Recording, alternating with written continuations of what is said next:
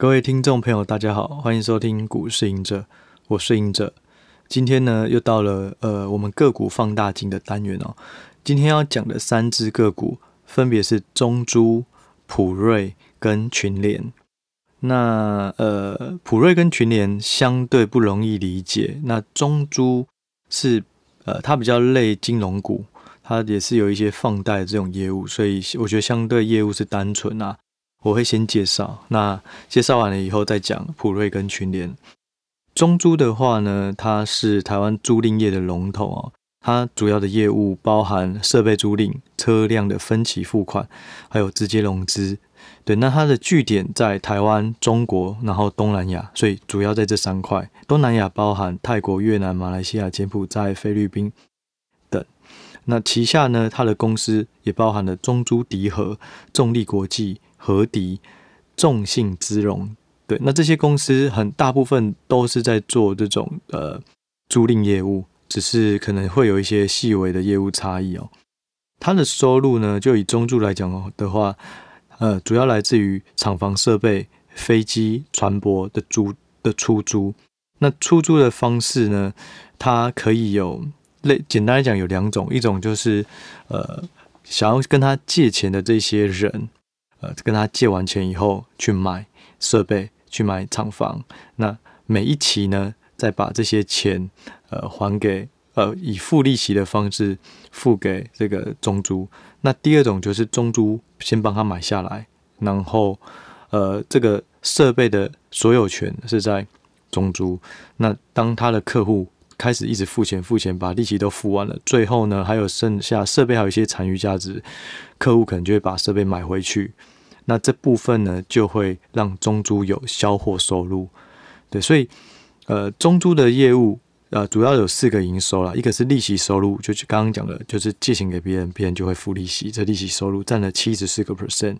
再就是手续费收入占十个 percent，销货收入占八个 percent，所以为什么会有销货收入？就是因为呃，中租拥有了这个设备的拥有权，然后他的客户最后把它买回去，所以最后有销货收入。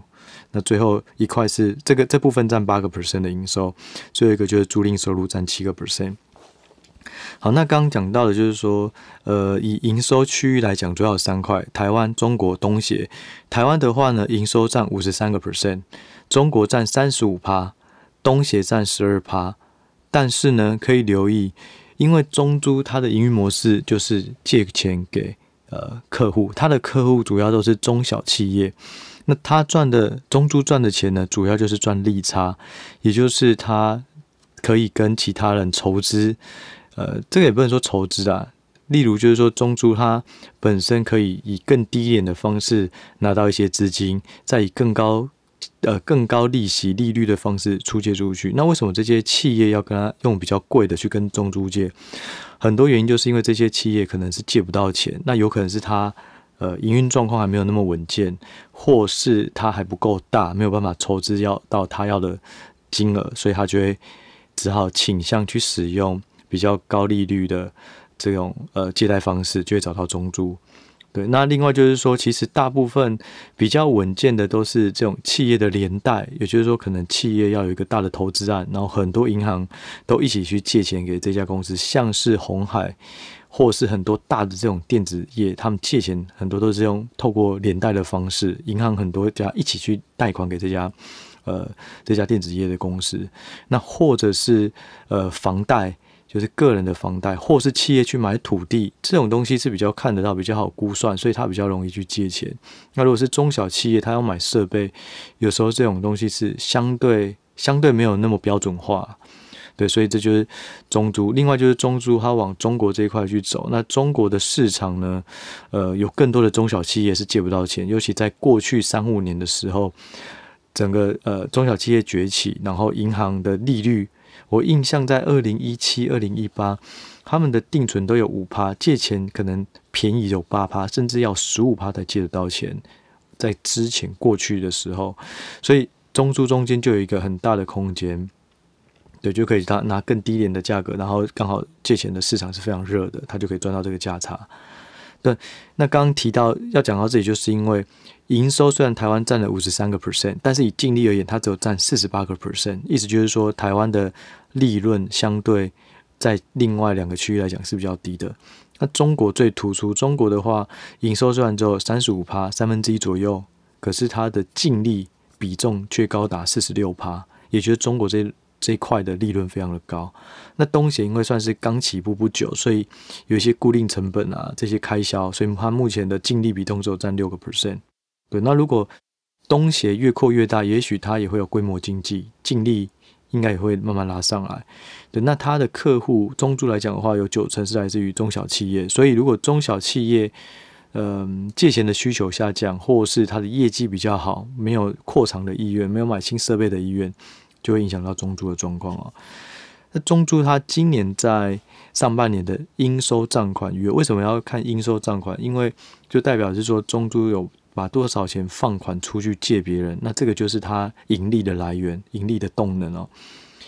在上半年的话，它的应收账款年增十九个 percent 到四百一十亿。所以，其实，在台湾，虽然看起来好像升息啊，或者是说有一些经济经济从这种高点反转的疑虑，可是其实你就以中租借钱来讲，它还是年增十九个 percent，而且税后纯益年增就是净利纯增年增三十四个 percent，EPS 也非常的高的吓人，八块八点八七元。对，那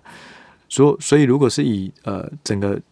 整体的金额来讲没有太大问题，就是借钱还是有很大的需求。但是如果探究到不同的区域，台湾的话，嗯，是成长营收是成长二十六个 percent，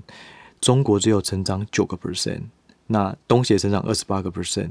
中国为什么成长九个 percent？最主要就是因为受到封城的影响，所以上半年比较弱。那台湾比较好，是因为二手车的融资这块，还有外外币的借款这两块，其实。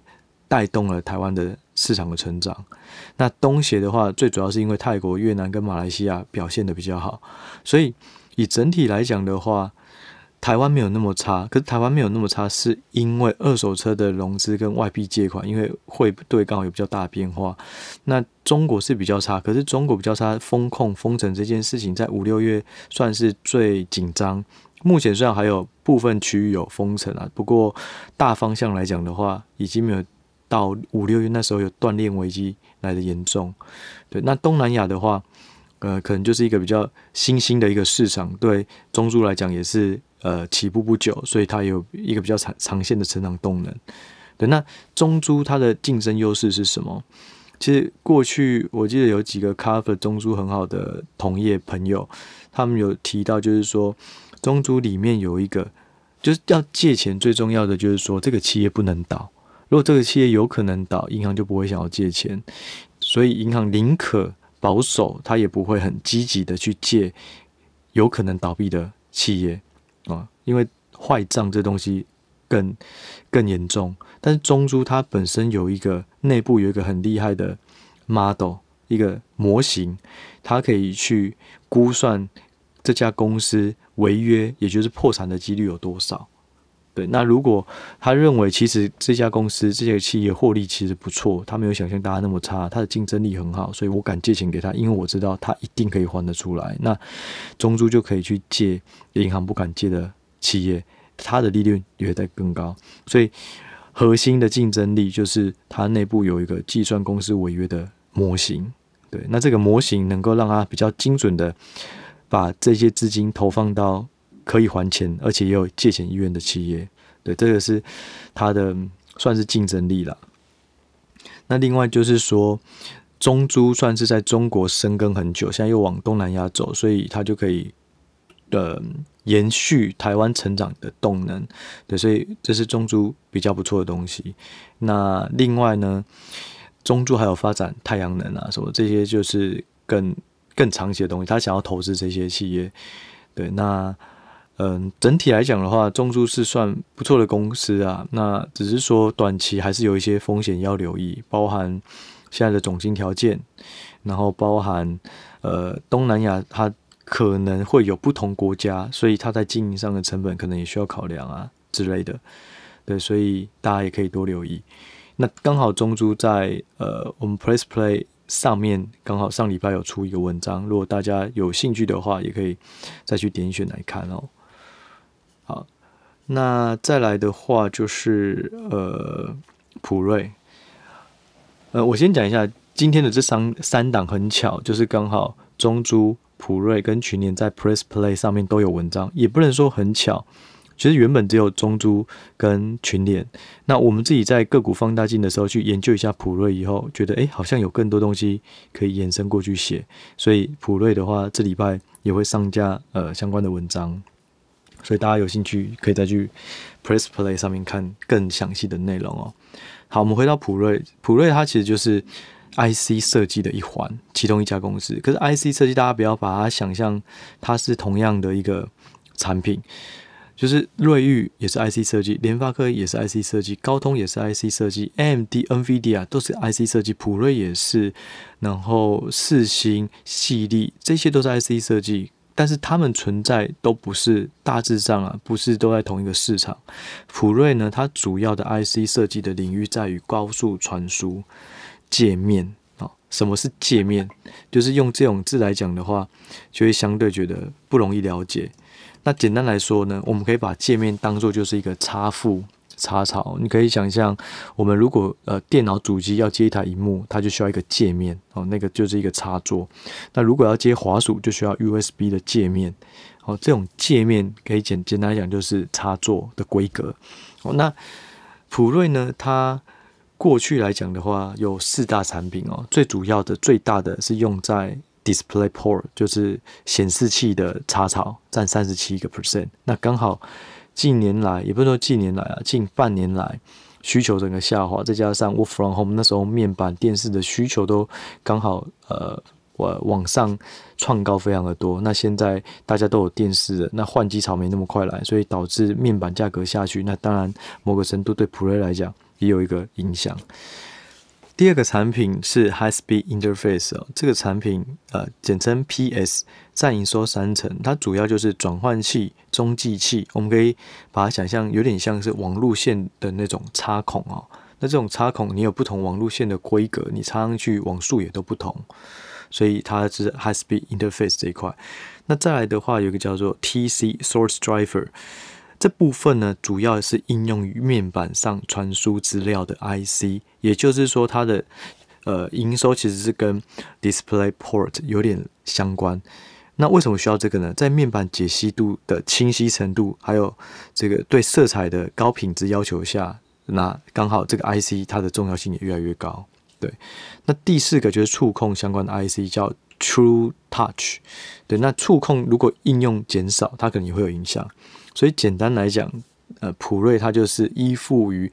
高速传输界面的而生存的公司。在过去，在呃显示器上面有解析度的提升，在网络传输速度也有很大的需求提升。那甚至从 USB 二点零到 USB 三点零，这一些像是快充要用的，这些都是有一个高速传输的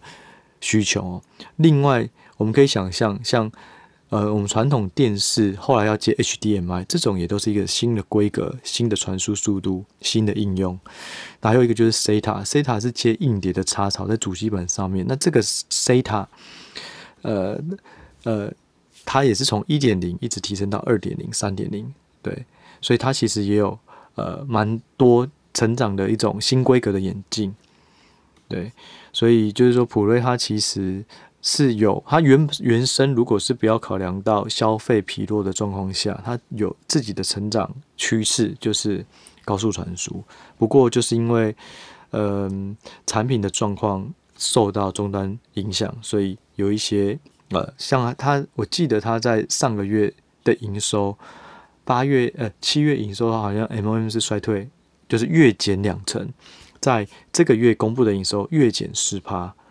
对那他在财报这边的时候，他有提到第二季，他有提到就是说库存在第二季是季增的十九个 percent，年增九十个 percent 创新高，并且预估第三季的存货绝对金额和周转天数都还是会在历史高档，到了第四季才有机会才有机会滑落。对，所以看起来很差，看起来很惨，但是这也就是我。看到这些点，我觉得嗯，普瑞好像还可以研究一下，因为嗯，其实最差来讲的话，就是看到大家所呃大家所看到的东西都逐一发生哦。那普瑞的东西是用在高速运输呃高速传输，高速传输，我认为当呃整个消费，不管是三 C 的这种产品消费，包含面板，包含笔电啊，呃桌机，只要它的需求回来以后。呃，普瑞它不用不用有明显的成长，它只要回到正常的水准、平均水准，那普瑞它就可以吃到高速传输的市场，渗透率也会提升。而且这个高速传输，我认为它看起来并没有一个终点，这个需求一定是越来越大，在大数据还有这种庞大的这种需求下，网络的需求下，高速传输一定会越来越大。对，那只是说现在普瑞遇到的这个。这个逆风就是终端消费消终端消费不好，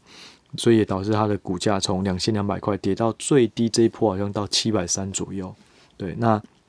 本一比也差不多是呃只有十出头倍。这家公司呢，在过去消费没有那么呃那么疲弱的状况下，每年的近五年的营收成长还有二十几个 percent。就算今年遇到的消费不佳，市场目前预估也没有衰退。所以我认为，它如果只有十不出头倍，其实以这个价位，你要放长而言，好像不是很贵啊。只是现在的重点是什么时候是好的买点，然后要放多久，要期待什么故事？我觉得这个是啊下一个比较重要的事情啊。所以也就是说，当大家看到不好的股票，就像我们之前呃在 Press Play 上面，那有时候写写了一篇，那时候写了一篇世界先进。世界先进也是讲的很悲观，但是它里面蛛丝马迹就看到好像没有那么差。我记得他有提到稼动率，也就是产能利用率，从满载掉到我印象中是八成，这数据有点有一两个月，我记得就是没有满超八成。那八成的话，毛利率还是可以维持到现在四十四十五、四十六个 percent 左右。然后就有人发问说：“哎，奇怪，那以前在几年前八成，为什么毛利率只有三十几趴？那实际上背后的原因，我想就是因为这一阵子这一波以来的涨价。第二个就是产品组合的改变。所以也就是说，但是这些这些事情已经改善，它的体质变好了，只是现在遇到逆风。但是它的评价倍数，以本一比或是呃净值比来讲的话，却比之前状况还没有那么明确的时候还要低，还要便宜。所以那时候我就觉得，嗯。”感觉是一个超跌的状况，但是从超跌要到反弹大涨到超涨，它也没有那么快。但至少它把最坏的东西讲出来，然后实际上发现好像也没有那么差。那也许市场卖压宣泄也差不多就是暂时告一个段落。所以普瑞来讲的话，我觉得有点类似这样，就是说讲得非常的差，可是股价要看有没有在破底。如果没有破底，那搞不好它就可以止稳。但是我们要想另外一个问题，就是说，现在有库存的都很惨，不管是 NBPC 或是记忆体、逻辑成熟制成的逻辑 IC 等等。可是如果当消费呃疑虑慢慢退散，不要说库存全部打光，当库存慢慢下降的时候，这些个股就会反应了。个呃个股的反弹绝对不会等到库存正常化了。才开始一次性的反应，一定是逐步反应。所以当诶库存好像第三季的确就是高点，第四季慢慢下来，那时候就会有期待。然后另外就是可以观察，呃新产品，也就是像是呃伺服器或是苹果的手机推出来，如果需求还不错，它有可能就会拉动新的一些消费。所以我觉得这些都很值得观察啦。对，那普瑞本身来讲的话，它也受到一个比较正面的趋势。那相关。刚除了高速传输在笔电、嗯呃桌机这块以外，另外在汽车应用，其实也可以思考看看，这些也都是新的趋势，或是说 server 这一块，对，所以对，如果是有兴趣的人，也可以呃自己做研究，或是到呃我们的文章上面看哦。好，那最后一个群联哦，群联这家公司，呃，它是好公司。但是大家其实可能都没有非常了解哦，就说知道它是诶做记忆体 IC 相关的，然后但是如果问到说那群联做，它是记忆体，那跟南亚科也是做记忆体，那又跟旺宏一样都是做记忆体，到底他们是不是做一样的东西？哦，记忆体很难，在于说它的分类很多，所以要先搞懂这个分类，才会对记忆体有比较好的了解。跟逻辑 IC，我们可以讲啊，就是说晶 IC 分两个啦，晶晶圆，一个就是逻辑，逻辑就像台积电、世界先进、联电这种，就是逻辑用来做，简单来讲就是做计算的、运算的。那另外一块就是记忆体，那记忆体这一块就有三星、美光、南亚科、群联这一派，所以本身就分这两个。可是逻辑很好懂，它只是制成的差异，先进跟。不先进跟成熟啦，先进跟成熟的差异。可是记忆体，可是记忆体有不同的应用哦，所以我们要先把这应用搞懂，就可以知道它是落于哪一块，它所要看的终端需求是什么。首先，记忆体呢，它有分两个，一个叫做挥发性记忆体，一个叫做非挥发性记忆体。挥发性记忆体就是说，当你电源关了，你里面的资料就不见了。那这个呢，最典型的就是 DRAM 啊，我们差什么二五六 M 五一二一 G 啊，差越多条，你的运算就越快。因为这个记忆体它不是用来储存永久的资料，它主要是要去辅助我们电脑的程序上面做一些运算，所以你要有很大的空间，让这些运算暂时丢很多资料出来，它可以在记忆体上面快速运算，再丢回去运做做做反应啊。对，所以这是 DRAM。那另外一个叫做 SRAM，SRAM 的话它更贵，效能也更高，可是因为价格的关系，所以它的需求相对没有 DRAM 这么标准化这么多。好，这是挥发性记忆体。那 DRAM 的代表呢，就是呃美光，就是南亚科这一类的，这这都这这个都是挥发性记忆体。那挥非挥发记忆。呃，非挥发性记忆体呢，它主要有两个，一个是 ROM，就是唯独记忆体；一个是 Flash，唯独记忆体 ROM 呢，你可以把它想象，以前有 CD-ROM，就是把一片 CD 拿进去烧成很多资料，然后 CD 就变成一个储存的资料地方，它就永远就不会消失。对，那但是它的缺点就是它只有唯独，它写进去就不能改，所以有另外一种叫做 Flash，它叫做快闪记忆体。快闪记忆体又有分两种，一个是 NAND Flash，我们可以把它当做 SSD 这种比较快速的运硬碟；另外就是 No Flash。那这两个的差异，旺宏就在做 No Flash，那群联呢，它就是跟 NAND Flash 相关。那什么是 NAND Flash 呢？就是像刚刚讲，它主要是可以应用在 SSD 低价而且容量高的这种储存空间。那 No Flash 主要用在车用电子。为什么需要使用车用电子？因为它的可靠性比较高。但是它的容量比较小，那刚好车子它所需要的就是可靠性比较高，对，那容量相对来讲还没有像呃一般的这种桌机啊、伺服器一样需要这么大的硬碟空间，对，所以它会使用 NOR，好，所以大家可以先了解这个这个差异哦。好，那 D 润的话呢，它主要的竞争态势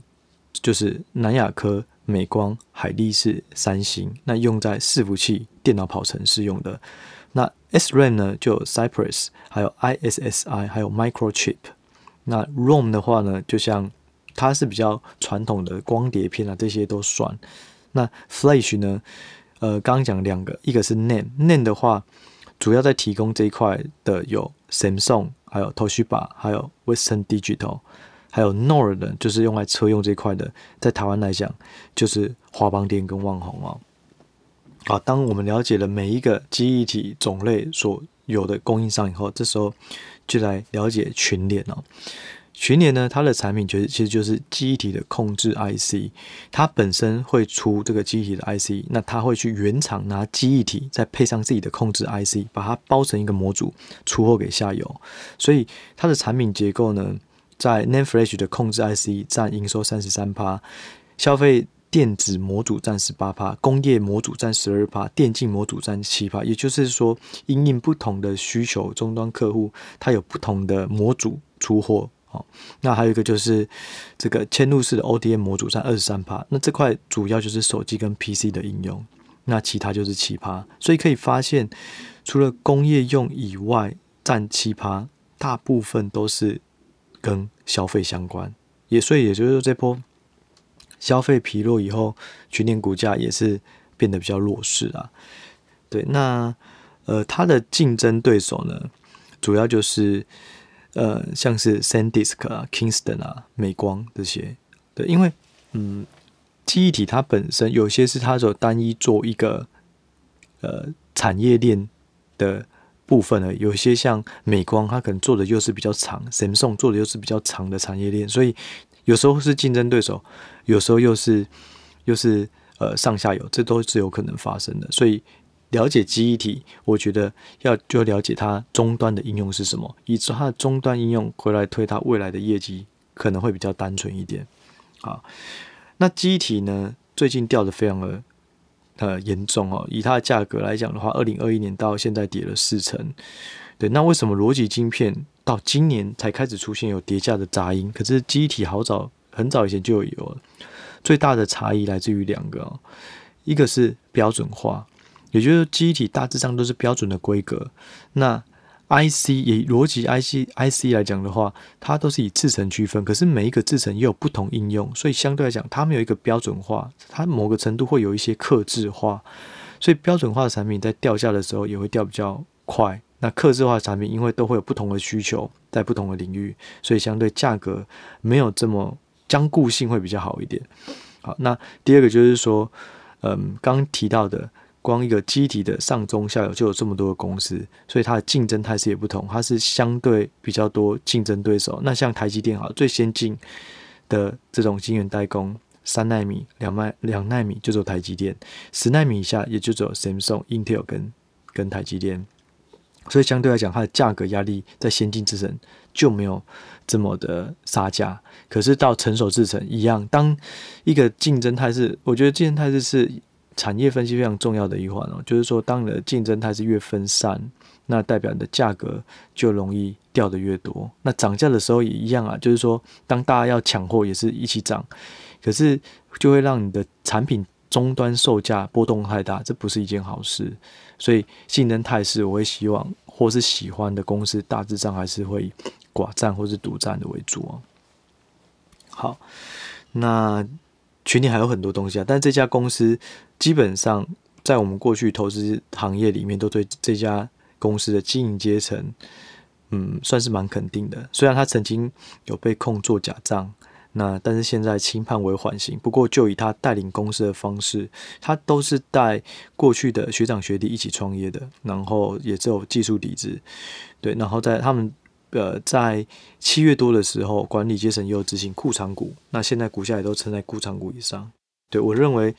群联是也是不错的公司啊，不过就是要留意它终端消费的状况，所以这个可能也要搭配一起研究。对，那呃有兴趣的话，大家可以再多做也多做琢磨。对，那呃这是今天要介绍的三档哦。另外呢，就是说在下礼拜呢，我们。统计了一下不同的需求，呃，会写的报告不是会写报告啊，嗯，会在个股放大镜里面讨论的个股哦，包含汉雷、同心电跟合金。对，那这三档的话，嗯，同心电我以前比较熟了，那合金呃比较不熟，那汉雷的话就还慢慢变熟，所以我们就下礼拜再分享。不过呢，在结束之前，有一些警语，或者是说有一些提醒，呃，也要跟大家聊一下。就是说，最近有一些人，呃，不管是私讯，或者是说在不同的平台有留言，那有提到，就是说，哎呀，因为某一档个股，我呃，我害他赔钱，好，类似是说，可能以前有 Palantir，那可能有曾经有人讲利旺。然后最近有 ABF 啊，但我觉得比较重要的就是说，我想要传达的就是说，其实操作都是自己的行为。我当然相信这个是少数案例，所以对我来讲，我的呃心情也是没有非常大的波动起伏啦。我只是会觉得，就是说，当你听一个人怎么讲，你一定要了解他背后的逻辑。那所有的交易决策点就是。掌握在自己，每个人的风险不同，判断力不同，时间不同，经验不同，都会有不同的决策。好比，呃，我自己的嗯 p a r e n t 我从 IPO 第一天我就买进，到两个月前我卖出，那中间的每一段，嗯，除了最后一次我是亏钱认赔，我在九点四左右卖掉，对，不过现在掉到七点多，那九点四卖掉，我也跑去买利旺，或是还有买一些台股啦，也就是说，我不会。死守一档股票，当它有一些我原本定的本质上的改变的时候，我觉得我就会把它做换股。ABF 也是一样，我只要过去跟呃可能有找一些像统一投顾，还有一些不同的产产业分析师，我们在聊不同的产业的时候，一定都会有警语或风险提示。这个也是投资非常重要的一环，大家不要只有看到表面上的报酬，一定要留意当风险发生的时候是什么情况。我记得我们那时候聊到的结论就是说，诶，ABF 状况很好，但是呢，最大的风险是什么？就是伺服器新产品推出递延，但是现在就是在跌这件事情，所有像是 Intel、NVIDIA、AMD 都没有过去的在这两个月了，都没有像以前上半年啊那么积极，已经 delay 了，那这也是导致它跌的原因。对，那另外就是说它的报价。也没有像过去讲啊，好像非常强势的涨价，这些都是种种原因。但是当伺服器晶片往后推迟的时候，它的中间的空窗期就会出来，那股价现在就现在就在跌这个。对，所以可是话说来，如果伺服器开始又呃新的推出时间又确定了，然后终端库存去化也都 OK 了，我觉得。它可能也会慢慢上涨，但是至至于要买或是不要买，我觉得还是留给大家去做评判，对啊，因为对，这也是我们过去不管是做 podcast 或是做这种来宾，或是在网络上分享个个股分析、产业分析，大家都不想要遇到的事情，就是亏钱的时候会说，哎，都是你害我亏了多少钱啊，或者是报酬率多少啊，或者是甚至不讲这个，他可能就是直接变成一个黑粉，然后。就会在你讲的话后面，可是实际上，嗯，我真的没有太多的波动起伏啊。也许已经某个程度会慢慢麻痹是一件事。第二个就是说，我一直在思考，到底他们缺少的是什么？那我觉得就是，像我我我刚进入行的时候，其实或者我刚做投资的时候，好了，听到有一些人他报的明牌很准，然后后来。可能第一次尝到甜头，就会觉得哎、好像不错哦。然后第二档再去重压，你发现哎，重压又赚到了，那下次就会再开杠杆再重压。可是只要有一次它不准了，那可能我们就全部没了。但是呢，对那一个人来讲，不准了，他可能只是四档里面有一档亏钱，他就想说这一档要怎么移到另外三档，或者再找新的个股，所以它的影响性没有那么大。可是对于一位去追从。认为这个是圣杯的那一些人，他就会比较辛苦，因为他就只有这一笔钱，然后也是因为相信你，所以我们压了那么重，对啊，所以我觉得这个是这没有说大他们一定就是坏人，或是不好，或是怎么样。我觉得这就是一个过程，